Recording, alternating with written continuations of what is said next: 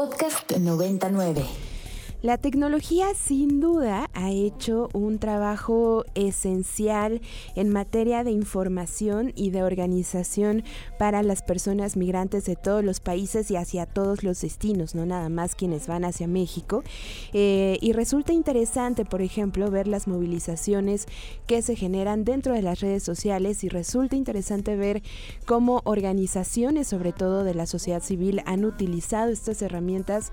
para distribuir información que eh, beneficie a estos grupos, a estas personas migrantes, eh, sobre todo información que generalmente no dan los países de origen o eh, como el nuestro que es país de tránsito en algunas ocasiones. Pero resulta que de acuerdo a una investigación, a un informe, estas tecnologías también han sido usadas para violentar los derechos de las personas migrantes y para hablarnos de eso ya está en la línea Santiago Narváez, que es investigador de R3C. Santiago, gracias por tomarnos la llamada, ¿cómo estás? Hola, buenas tardes, muchas gracias por invitarme.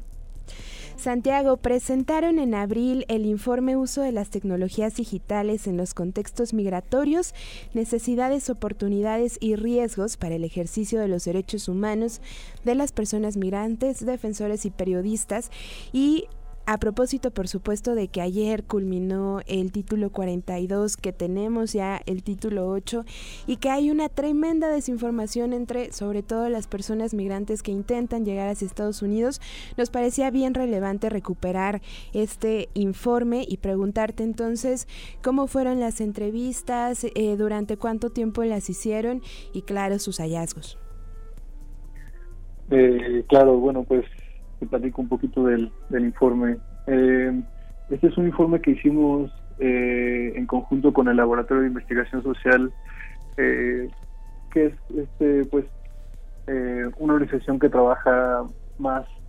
de una manera más cercana con personas migrantes y fue este este laboratorio, este instituto que que realizó las, las entrevistas, se realizaron en, Tapachula y en San Pedro Sula también en, eh, en Honduras, ¿no? Y se realizó tanto a personas migrantes como también personas activistas que están en contacto directo con, personas migrantes.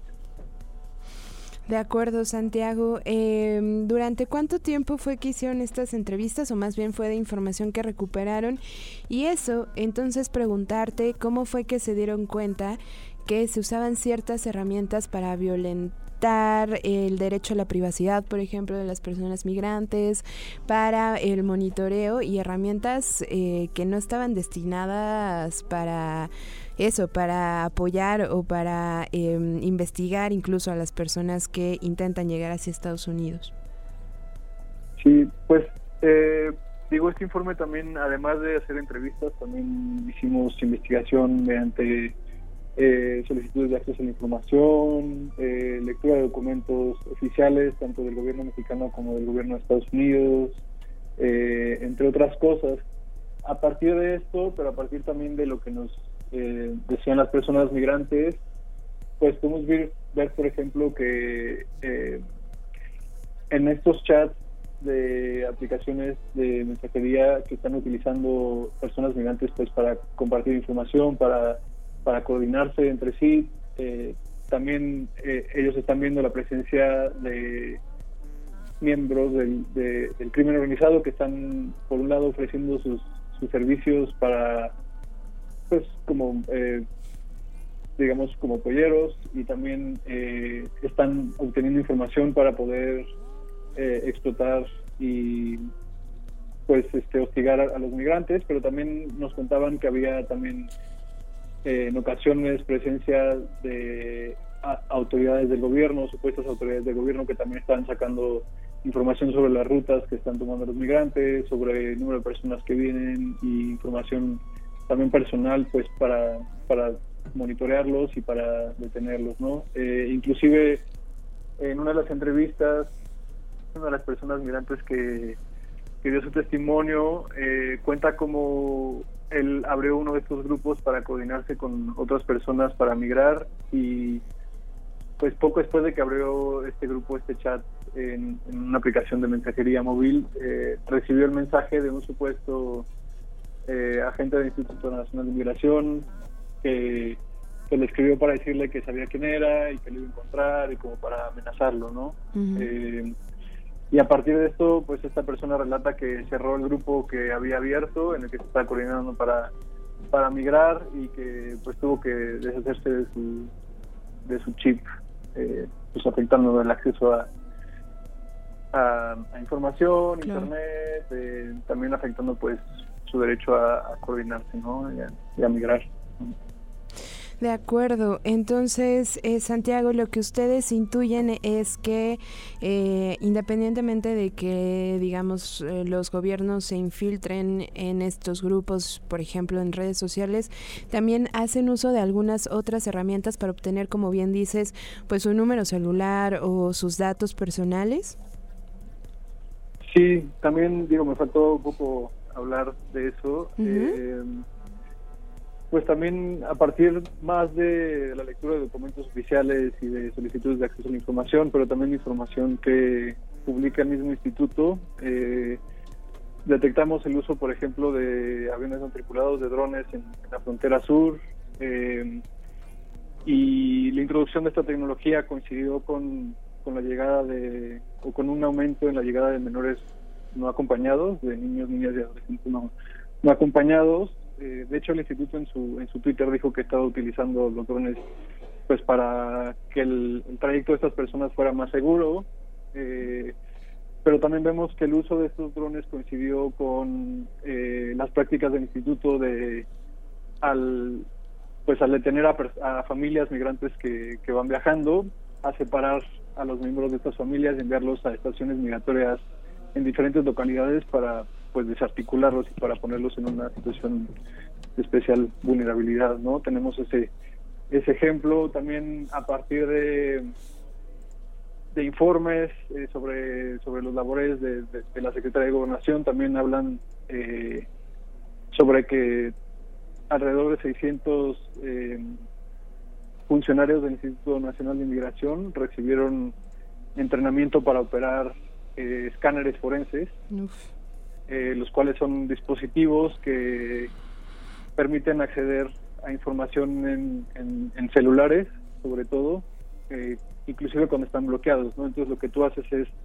con este dispositivo, le conectas un celular y te permite tener acceso a los contactos en este celular, las llamadas, los mensajes, las fotografías, eh, en algunos casos conocer también inclusive eh, conversaciones que pasen por eh, por aplicaciones cifradas, la locación también. Entonces, pues el instituto recibió entrenamiento para utilizar estos estos equipos. el asunto es que nosotros le, preguntamos al instituto como en qué en qué situaciones las, las esté utilizando, cuál es el fundamento legal, eh, otras cosas para pues para ver cómo se están utilizando y la respuesta de estas y otras tecnologías de vigilancia ha sido pues negar negar eh, que cuenten con estos con estos eh, sistemas negar que los utilicen entre otras cosas no inclusive hay hay este también pues otros documentos que como que nos sugieren que el instituto cuenta con, con estos con estos este, sistemas, ¿no? También hay un reporte de la Auditoría Superior de la Federación que en lo que se desglosa como el gasto de un, de un contrato y una de las empresas a las cuales se les, se les pagó, digamos, a partir de este contrato del Instituto Nacional de Inmigración, eh, se dedica justamente a la creación de, estos escáneres forenses, ¿no? De acuerdo. Eh,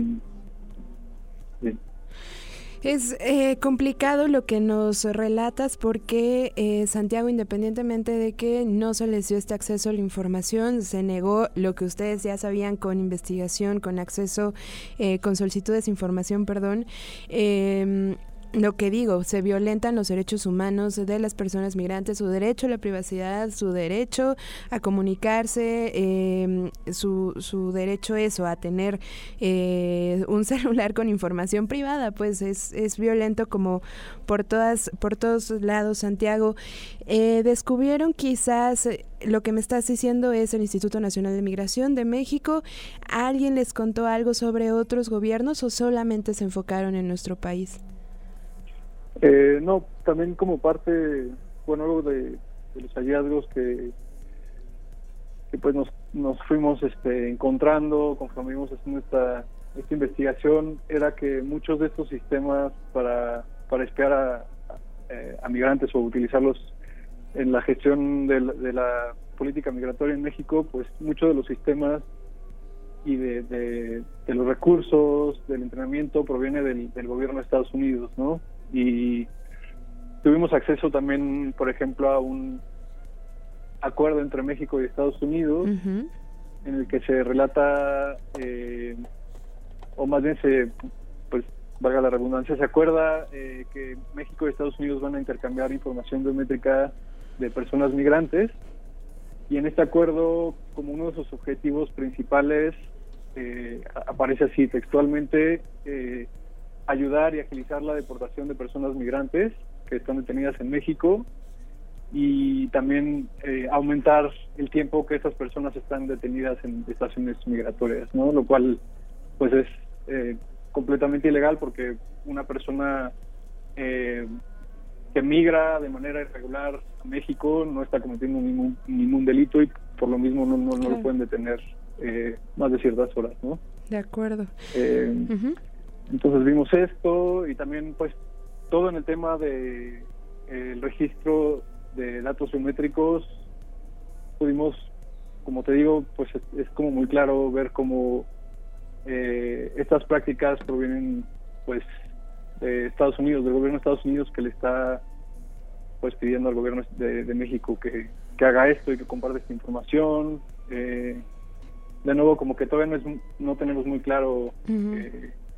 el alcance total de estas prácticas porque pues hay mucha opacidad pero estas son un poco de las de las cosas que hemos podido encontrar. Qué complicado, Santiago. Qué complicado y qué alarmante todo lo que nos estás diciendo. Desafortunadamente ya lo sabrás, el tiempo en medios es, es eh, poco y nos gustaría seguir platicando contigo, pero bueno, todos los que nos están escuchando pueden descargar el informe, pueden leerlo completito en línea. No sé si nos quieras eh, decir en dónde lo podemos encontrar. Claro que sí, está en la página de R3D, que es r3d.mx. Eh, y en la sección de publicaciones, ahí está, ahí pueden encontrar este informe junto con el resto de las investigaciones que hemos publicado en R3C. Santiago, pues eh, los micrófonos siempre abiertos y siempre es un gusto tenerles por acá en Ibero 90.9. Muchísimas gracias a ustedes. Santiago Narváez es investigador de R3D. Sobre este informe está larguito el título, pero se los voy a leer. Uso de las tecnologías digitales en los contextos migratorios, necesidades, oportunidades y riesgos para el ejercicio de los derechos humanos de las personas migrantes, defensoras y periodistas. Se los dije, pero de verdad está interesante, está corto, está dinámico, tiene los testimonios de algunas personas migrantes, también de defensoras de derechos humanos y esto viene de la mano, por ejemplo, con lo que platicábamos el, lunes, me parece, con eh, Sin Fronteras, que nos decía eh, Fernanda Rivero, que Sin Fronteras también detecta que eh, una de las necesidades de las personas migrantes es la falta de información y es por eso que Sin Fronteras decidió hacer una aplicación que trate de una eh, darles información verídica, actualizada y en su propio idioma. Eh, creo que ahorita está en tres, está próximo a que sea en cuatro idiomas. Em, importante eso que les decía. Entonces, descárguense este informe, chequen las redes sociales también, tanto de Sin Fronteras como de R3C, y también no estigmaticemos, eh, no señalicemos. Y recordemos que nadie migra por decisión propia, nadie migra porque eh, le esté pasando bien en su país. Para más contenidos como este, descarga nuestra aplicación disponible para Android y iOS o visita ibero909.fm.